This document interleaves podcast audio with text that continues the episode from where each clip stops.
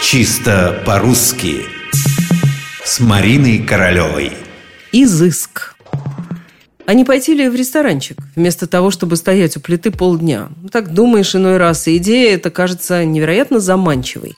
Вполне можно подобрать что-нибудь не слишком дорогое, но милое, где не столько чревоугодию придаются, сколько просто сидят час-другой, неспешно болтая за какой-нибудь пиццей. А кругом такой же отдыхающий после долгой недели народ. Чего же лучше?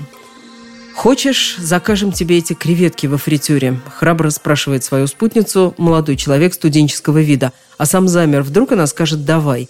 Но девушка оказалась, что надо. Она ответила «Нет, дорогой, обойдемся сегодня без изысков». Все хорошо, только слово «изыск» следовало бы произнести несколько иначе. Итак, дубль два. «Нет, дорогой, давай обойдемся сегодня без изысков».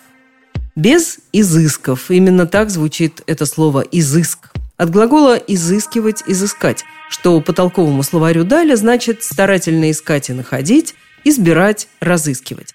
Но словарь-то этот был составлен еще в XIX веке. Толковый словарь Ожегова, например, определяет изыск уже совсем иначе. Внимание, изыск характеризуется у него как слово исключительно книжное.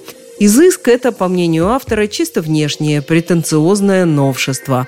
Честно сказать, не очень понятно, почему именно новшество – но трудно не согласиться, что за словом «изыск» мы всегда чувствуем некий пренебрежительный негативный оттенок. Так сложилось, что изыск – это плохо, изыск – это не по-нашему. Смею думать, что и Ожегов отразил этот, если можно так выразиться, советский довесок в значении слова. Но мы, собственно, не собирались особенно вдаваться в значение. Нас интересовало ударение, и его мы благополучно выяснили. Изыск, и только изыск.